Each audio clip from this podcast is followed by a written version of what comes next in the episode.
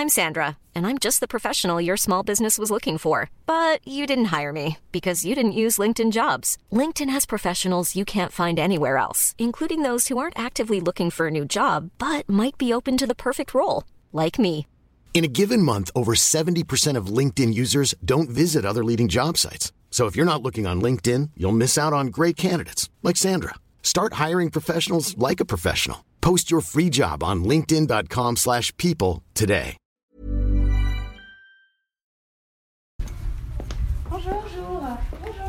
On a rendez-vous avec Marie-Georgette.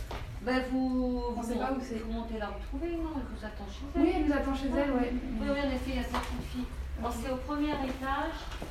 Entrez, entrez. Merci. Merci. Merci.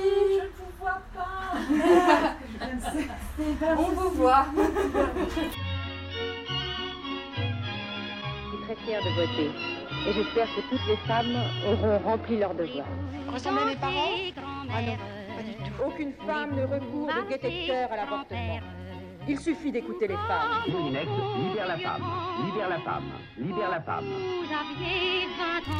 Bah, qui on va fréquenter? Les grands-mères? Mamie dans les orties est un podcast qui recueille les récits de nos grands-mères. On y écoute des histoires dans l'histoire. Parce qu'il est nécessaire de comprendre d'où l'on vient pour savoir où l'on va. Ici, on écoute les premières qui ont eu le droit de voter, d'avoir un chéquier à leur nom, de divorcer, d'avorter, finalement de vivre de plus en plus librement. Nous sommes Héloïse et Marion et aujourd'hui nous allons chez Marie-Jo. C'est affreux d'avoir 97 ans. hein. Je vais avoir 98 ans dans trois mois. C'est épouvantable. Je n'ai aucune maladie, sauf les yeux. Je, je suis très. Je peux traverser tout l'hôtel, etc. Je connais la maison par cœur. Je me déplace complètement toute seule. Je vais aux conférences du sixième. Je vais à la messe, à la chapelle au rez-de-chaussée. Je vais au réfectoire deux fois par jour. Je me débrouille complètement toute seule, alors que je vois très mal, mais je suis tellement habituée.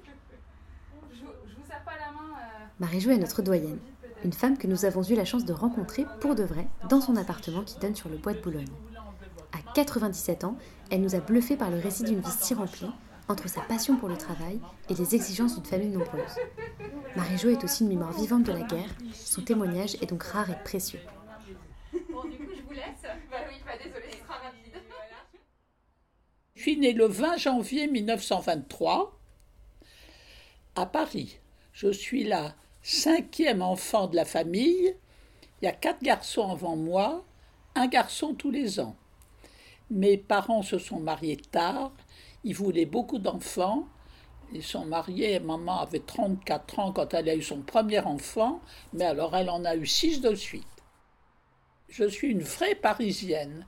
J'ai beaucoup aimé. euh, alors j'ai tout fait à Paris. Je suis allée à l'école à Paris. D'abord une plus petite école, ensuite une école moyenne. Ensuite je suis allée un peu en faculté à la Sorbonne. euh, pas longtemps. Et après j'ai fait mes études d'infirmière à Paris. Grandir à Paris, je me souviens très très bien. Toute petite fille, j'avais quatre frères avant moi. Donc ça faisait beaucoup de, de mouvements dans la maison. J'adorais mes frères, je les ai toujours aimés. Et puis, ben moi j'ai eu l'âge d'aller à l'école. Et alors, mon père, euh, mon père avait mis ses quatre fils dans une très bonne école qui s'appelait l'Institut Sainte-Marie de Monceau. Et puis, euh, quand je suis arrivé à mon tour d'entrer en classe, euh, le directeur a dit Oh, ben mettez là en classe, là aussi, mais qu'elle n'aille pas en récréation. Alors j'étais toute seule avec 2000, 2000 garçons, mais j'allais pas en récréation. Je restais dans la, dans la, la classe. Et je suis restée comme ça euh, deux ans dans une école de garçons. Ça faisait quoi de ne pas aller en cours de, en récréation? C'était c'était pas horrible? Non, j'y pense. euh, maintenant, je trouve ça drôle. Non, parce que la maîtresse était très gentille, j'étais devant elle. Elle avait des livres qui m'intéressaient. euh, pour pas que je m'ennuie, je lisais des livres. Mais je pouvais pas aller. Les, les cours de récréation d'une école comme était l'école de mes frères, c'était, je vous ai dit, des, des centaines de garçons. Je pouvais pas laisser cette pauvre fille. Votre papa, il voulait que ses filles aussi aillent à l'école C'était alors, alors, mon père, euh, c'était pas un, un, objectif pour lui. Il vivait au fur et à mesure. Il y avait mes quatre frères d'abord, et puis après nous deux. Alors, il nous a suivis à l'école. Si on travaillait bien, il était content, mais il nous a jamais du tout aidés, alors que mes frères, il les a soutenus, surveillés, corrigés, encouragés. Il les a fait travailler. Et comme disaient mes frères, tous les matins en se réveillant, ils disent merci papa, tout doux. Tellement leur père a été exigeant, exigeant, exigeant, le travail, le travail, le travail.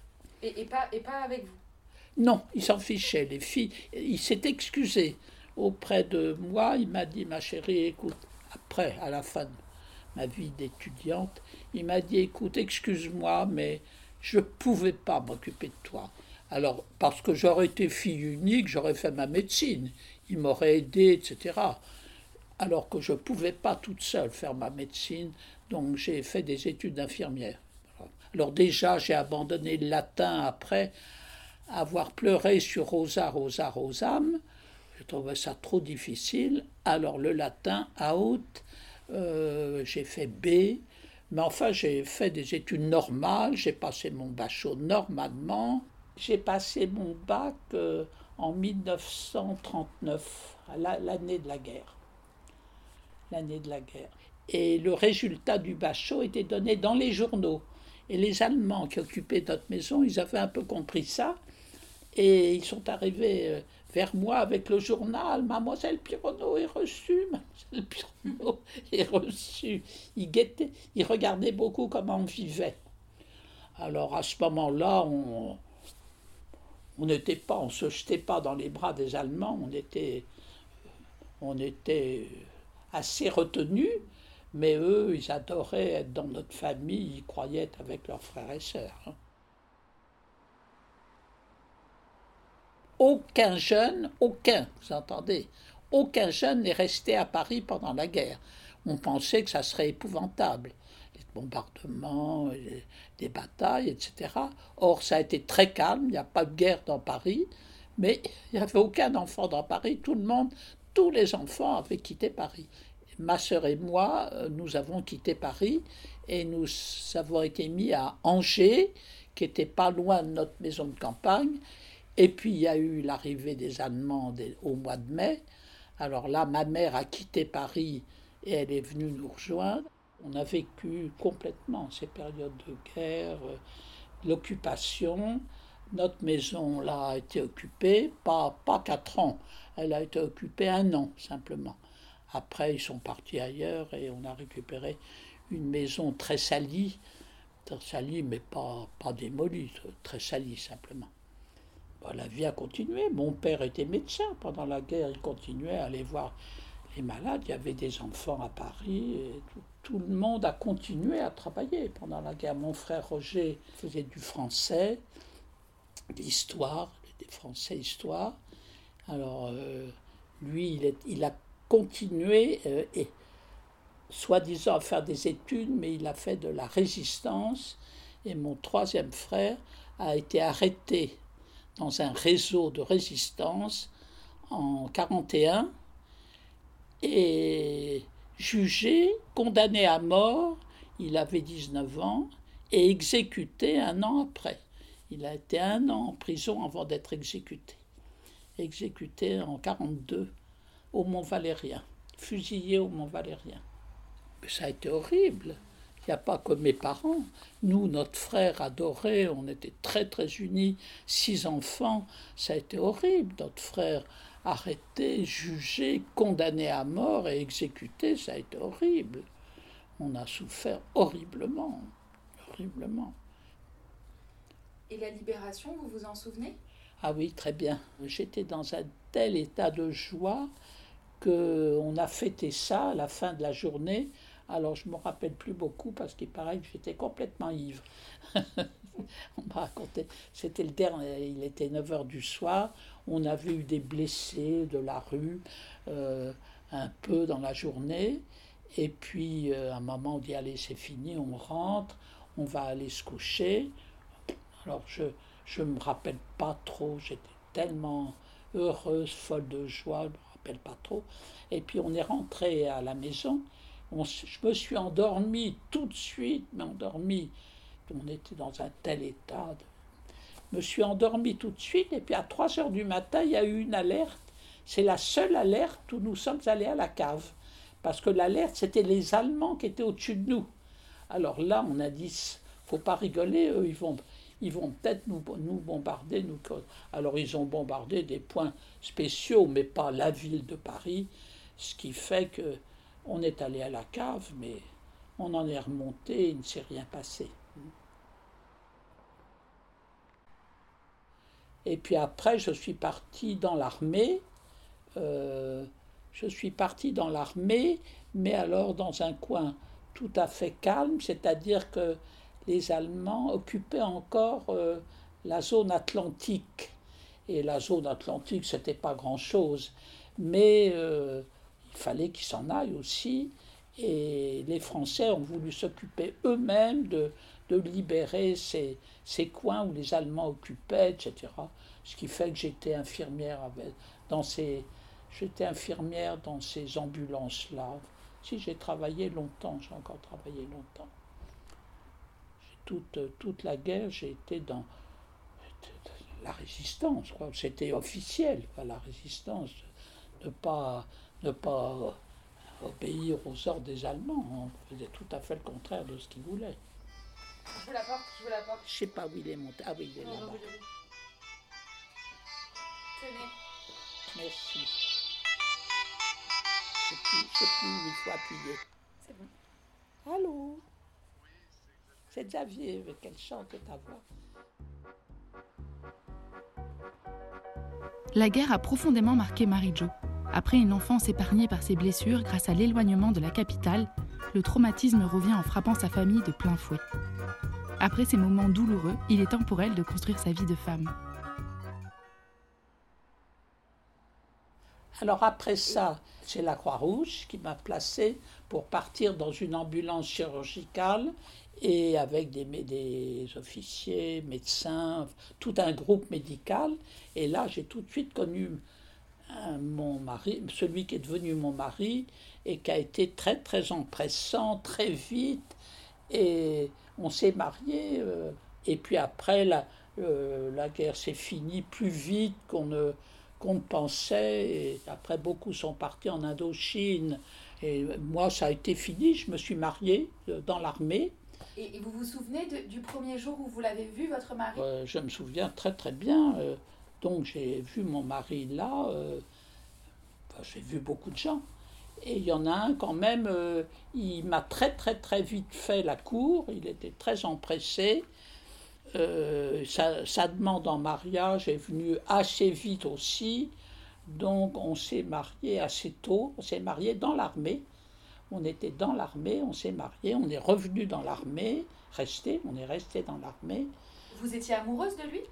Bah oui, sinon je me serais pas, sinon je me serais pas mariée, j'étais pas obligée. Hein, Et après, j'ai eu la chance de, de pouvoir hériter, de, enfin, d'aller habiter l'appartement de ma grand-mère à Paris, rue du Faubourg Saint-Honoré, parce que euh, les, le ravitaillement était encore difficile, elle n'était pas rentrée à Paris. Et elle m'a dit, écoute, si tu n'as rien, tu, tu vas habiter mon appartement. Donc nous étions, euh, nous étions bien logés. Ça s'est bien bousculé parce que marié, j'ai tout de suite attendu un enfant, j'ai continué à travailler, mais cet enfant, c'était des jumeaux. J'ai eu des jumeaux euh, neuf mois après mon mariage. Et, mais ça ne m'a pas empêché de continuer à travailler. J'ai, à la campagne, là-bas, il y avait des petites jeunes filles qu'on engageait, qui venaient à Paris. Euh, qui s'occupait de mes enfants et j'ai continué à travailler. Alors à ce moment-là, j'ai commencé l'anesthésie. J'ai tout de suite très très bien appris mon métier. J'ai appris l'anesthésie, j'ai tout appris. J'ai très très bien travaillé. Et vous avez aimé être euh, ah, infirmière? J'ai adoré travailler comme ça, adoré. J'aurais pu ne pas le faire. Mais surtout que j'avais des jumeaux pour commencer et euh, dix mois après, j'en ai, eu, ai eu toute seule. J'avais trois enfants tout petits. Mais j'avais une petite jeune fille formidable que j'avais ramenée toujours du Maine-et-Loire, qui s'occupait très bien le matin d'eux. Je tirais mon lait avant d'aller à l'hôpital. L'hôpital, c'était l'hôpital Brousset, très loin de chez moi. Je tirais mon lait, elle lui donnait, elle lui donnait mon biberon de lait. C'était ma troisième, la petite fille. Et puis je rentrais à une heure et demie. Je rentrais à une heure et demie de l'après-midi. Alors l'après-midi, je m'occupais beaucoup, beaucoup de tout, de tout, de tout. Je l'envoyais promener les enfants au parc Monceau. Et moi, euh, la maison, la cuisine, les courses et tout ça. Et le matin, je travaillais. Tous les matins, je travaillais. Alors après, j'ai eu d'autres enfants, oui, puisque j'en ai eu six en tout. Alors euh, deux, celui-là, celle-là au mois de septembre quand j'ai commencé l'anesthésie. et puis après, j'en ai eu deux. Euh, euh, oui, la fois suivante, j'en ai eu un. Et puis la fois d'après, j'ai eu encore deux jumeaux. Voilà. Enfin, ça, c'était quand même un peu compliqué. Hein. Le travail et trop d'enfants. non, j'étais formidablement organisé. Vous aviez un moyen de contraception? Ça, c'était le problème le plus compliqué, hein, parce que mon mari était chrétien, et alors euh, il voulait suivre des, des moyens chrétiens pour ne pas avoir d'enfants. Bon, enfin, ça faisait beaucoup de retenue, mais pas du tout de d'interruption de, d'interruption grossesse ou d'interruption de normale, pas du tout, du tout. Hein. Que des choses très normales. Alors, quand c'était pas possible, les choses normales, ben rien, pas de, pas de rapport, voilà. C'était pas commode. Hein. Ça, j'ai gardé un souvenir épouvantable de, cette, de ces longues années, où il fallait comment calculer pour euh, pas avoir d'enfants, mais quand même euh, euh, répondre à un mari très pressant, etc. Oh là là, ça a été compliqué. Très compliqué. Qu'est-ce que ça veut dire d'avoir un mari très pressant? Bah, ça veut dire que c'est un mari normal, qui a des besoins physiologiques, qui adore sa femme et qui veut, qui, a très envie d'elle. Voilà, c'est tout. C'est très très simple. Ben oui, mais en même temps, quand il était comme il était, chrétien, voulant pas euh, euh, faire de, euh, des, des, choses pas permises par l'Église, ça c'était pas commode. Hein. C'était pas commode. Vous ne mettiez jamais de préservatif? Alors non, non, jamais de préservatif. Jamais. Mais j'ai gardé un souvenir épouvantable de cette période, comment faire, tout ça. J'avais quand même déjà un, deux, trois. Euh, j'ai eu deux d'abord, un, oui, un troisième enfant. J'avais déjà trois enfants. J'étais encore très jeune. J'avais pas du tout envie d'avoir un enfant tous les ans. N'était pas question. Non, ça a été très, c'était très compliqué, très difficile. Mais il fallait, il fallait, euh, surtout pour mon mari, c'était très difficile. Et vous aussi, vous deviez vous priver? Euh, J'étais moins. J'étais très chrétienne, je le suis encore, mais moins à regarder le petit détail, etc. Moins. Moins. Ça me, ça me, ça ne me préoccupait pas comme ça dans la tête, comme ça préoccupait mon mari. Puis mon mari, euh, ça nous entrons dans des détails, son caractère fait qu'il n'aurait jamais pu se retirer, ce qu'on appelle. Il n'aurait jamais eu la volonté de ça, alors il aimait mieux pas commencer. Donc il fallait être pas trop proches les uns des autres. Voilà. On connaissait notre calendrier, on savait quand on pouvait, on savait quand on pouvait pas, on savait tout ça par cœur.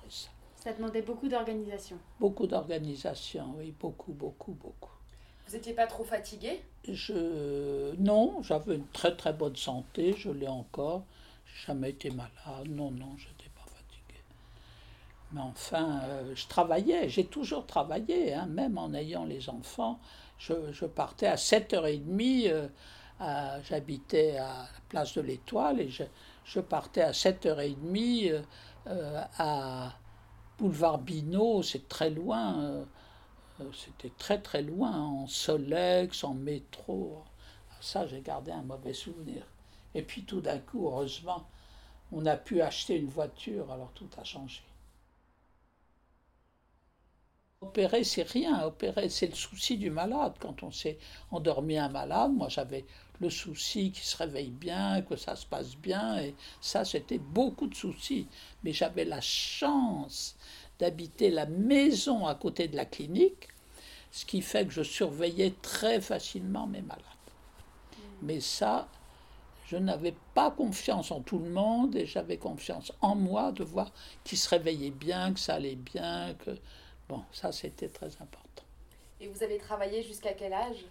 Alors, oh, j'ai travaillé, euh, j'allais vous dire, je travaille encore, non, mais avant d'entrer ici, j'ai toujours travaillé. J'ai jamais dit j'arrête de travailler. Alors, l'anesthésie euh, s'est arrêtée et j'ai travaillé euh, formidable pendant dix ans dans une école d'infirmières. Alors ça, j'ai adoré euh, faire la formation des infirmières.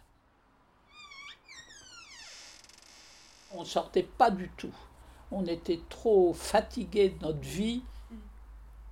Et vous étiez heureuse? Euh, J'étais heureuse de la vie que j'ai menée au point de vue euh, couple, j'avais un mari très contrariant, euh, donc un peu pénible à vivre, un peu pénible à vivre. Très contrariant de caractère partout, autant dans son travail que dans son ménage. Il était contrariant. Alors, euh, les gens contrariants, c'est fatigant. Ça veut dire quoi être contrariant? Ben, C'est-à-dire jamais être d'accord avec ce que vous décidez, ce que vous organisez, ils ne sont pas d'accord. Et est-ce que vous, êtes, vous étiez amoureuse de lui? Euh, Je ne l'ai pas toujours été parce que justement je trouvais que j'ai découvert son caractère était trop difficile, trop pénible. C'était pénible. Donc il fallait arriver à accepter, mais c'était pénible. Euh, ceci dit, j'ai pas été malheureuse, j'ai pas regretté un autre homme. Euh, non, j'ai été bien mariée longtemps, euh, très longtemps mariée. J'ai eu, six enfants. Les enfants ont été heureux, bien élevés, des bonnes situations, travaillant bien. Qu'est-ce que vous voulez Il faut savoir quand même reconnaître ce qui est bien. Marie-Jo n'est pas la première à nous évoquer un mari pressant. On comprend à demi-mot, et à travers notre regard de jeune femme en 2020, que la question du devoir conjugal est posée. On comprend aussi pourquoi Marie-Jo s'acharne tant à développer sa vie professionnelle. J'étais malheureuse à l'idée d'aller à Limoges. Ah, pour moi, je m'en faisais un monde, quelle horreur d'aller en province, d'aller à Limoges. J'en étais malade. Et puis j'y suis allée, évidemment, quand même, quand mon mari a pris son travail à Limoges, chirurgien et tout ça. J'y suis allée et je me suis fait des amis formidable. J'ai eu des amies merveilleuses. Ma sœur a eu la même chose. Elle est allée à Clermont-Ferrand. Elle pleurait de quitter Paris et tout ça.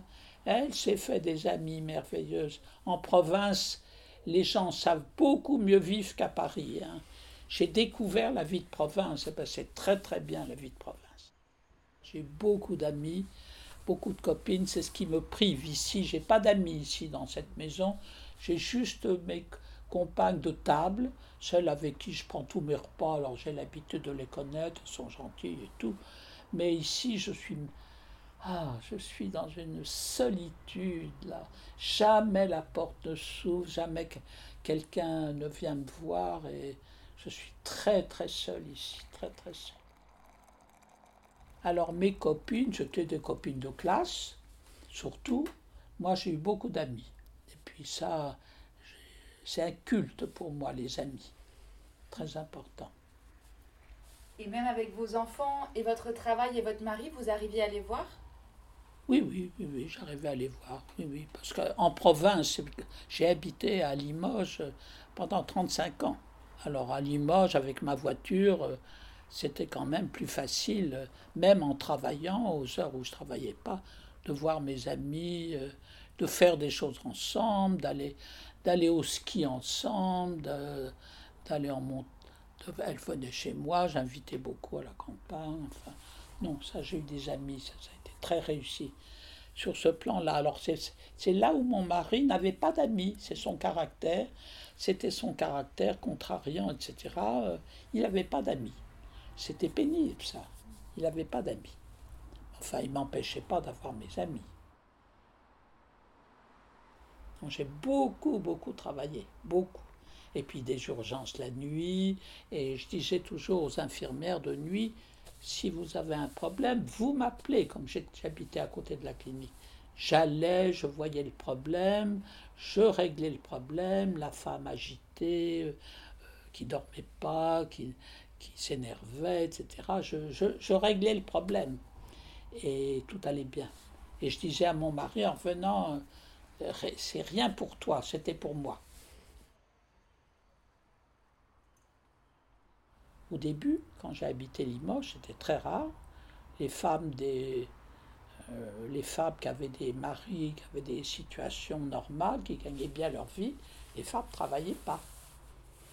Et pourquoi vous, vous avez travaillé? Alors moi, j'ai travaillé par l'intérêt du travail. L'intérêt du travail. Plus que par l'intérêt de, euh, de gagner un peu plus d'argent, ce qui nous a quand même aidé. Parce qu'on a eu très vite cinq, cinq enfants et mon travail aidait un peu au budget quand même. Mon mari était d'accord et en plus, je travaillais avec lui. J'étais son anesthésiste. J'étais son anesthésiste. Alors, comme anesthésiste, je travaillais aussi avec d'autres chirurgiens. Je travaillais, mais j'étais un peu seule de mon milieu à travailler. Les autres femmes ne travaillaient pas. Et alors, ça posait tout de même une petite question pour moi d'être la femme qui travaillait, alors que les autres, elles étaient mères de famille, épouses de Monsieur X, mais elles ne travaillaient pas. Et, bien, euh, ça, je suis très fière euh, de la façon dont j'ai, pu à la fois, euh, je vous dis, travailler. Je travaillais avec quelquefois le, le mari de mes amis. Mes amis, euh, euh, leur mari était chirurgien, était, euh, bon, ben, je travaillais avec, avec ces gens-là et j'ai réussi à, à bien faire marcher les deux ensemble. Elles, elles restaient mes amies, et je travaillais pour leur mari, enfin, ça a bien marché, ça. Et ça, ça, ça pouvait être difficile, mais ce qu'il fallait surtout, c'est ne pas en parler.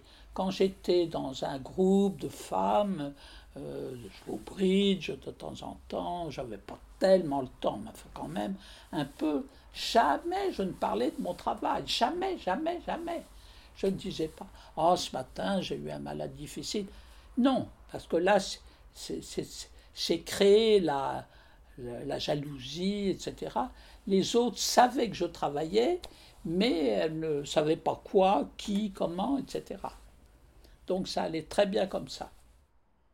Je suis très fière d'avoir réussi à à la fois travailler, à élever mes enfants, enfin, élever mes enfants. J'ai eu des gens très très bien à mon service pour m'aider à élever les enfants parce que j'étais pas toujours là à table, j'étais pas toujours là aux heures des repas, il fallait quand même que la vie se, se mène. Et est-ce que votre mari l'aidait à la maison? Non, pas du tout. Mais ça n'existe effectivement, mais ça n'existait pas. Il y avait tout ce qu'il fallait. Je pouvais, si j'avais pas assez avec euh, euh, ma cuisinière et ma femme de chambre, euh, à un moment il y avait un peu trop de travail, ben, je prenais deux, deux, heures, trois heures par semaine une femme de ménage. Je prenais, je prenais quelqu'un, j'avais de l'argent, je pouvais payer. Ça c'est quand on a de l'argent, ça change tout. Il hein. faut dire ça surtout. Les femmes qui n'ont pas d'argent, c'est horrible. Il y a des femmes qui ont des situations difficiles, tandis que moi, ma situation était bonne et mon mari était complètement d'accord avec moi sur mon organisation de maison, de travail, de tout ça. Il fallait que je sois disponible pour lui, pour m'occuper de lui, de ses malades. Quand j'avais des malades à endormir pour lui, il était prioritaire. Mais d'autres chirurgiens me demandaient si j'avais pas ce matin-là une opération pour mon mari, ben, j'acceptais. Et ça, mon mari était d'accord. Mais quand même, c'était vous, en plus de votre travail, qui dirigez la maison. Oui, ah ben oui. C'est pas votre mari. Non, non, pas du tout. Le matin, très très tôt, avant l'opération, heureusement, mon mari ne voulait pas opérer trop tôt, il n'opérait qu'à 8h30. Avant 8h30, euh, j'allais faire les courses et tout. on était loin du marché, mais mes domestiques n'allaient jamais faire les courses. Je leur rapportais tout ce qu'il fallait. Elles avaient tout ce qu'il fallait. Elles n'allaient jamais faire les courses. C'est moi qui les faisais.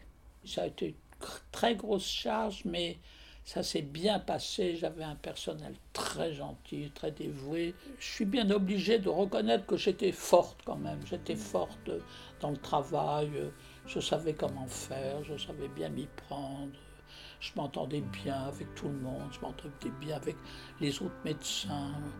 Voilà. Le plus difficile à vivre, c'était mon mari. Enfin, je manœuvrais comme ça. Il était très, très contrariant, etc. Il était difficile.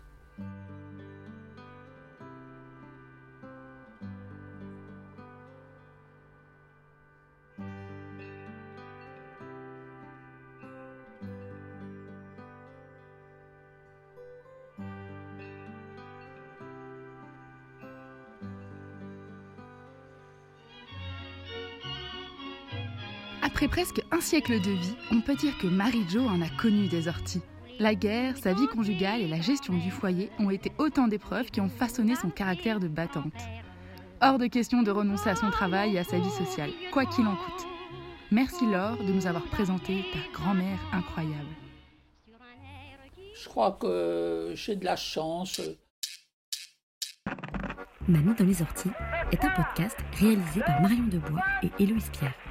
Si l'envie vous démange, après avoir été piqué par les orties de cette vie de mamie, de partager l'épisode, de mettre plein d'étoiles sur Apple Podcast ou simplement d'échanger avec nous une tasse de thé sur Instagram ou Twitter, surtout allez-y. Trouvez-nous sur les réseaux, at Podcast et par mail bonjour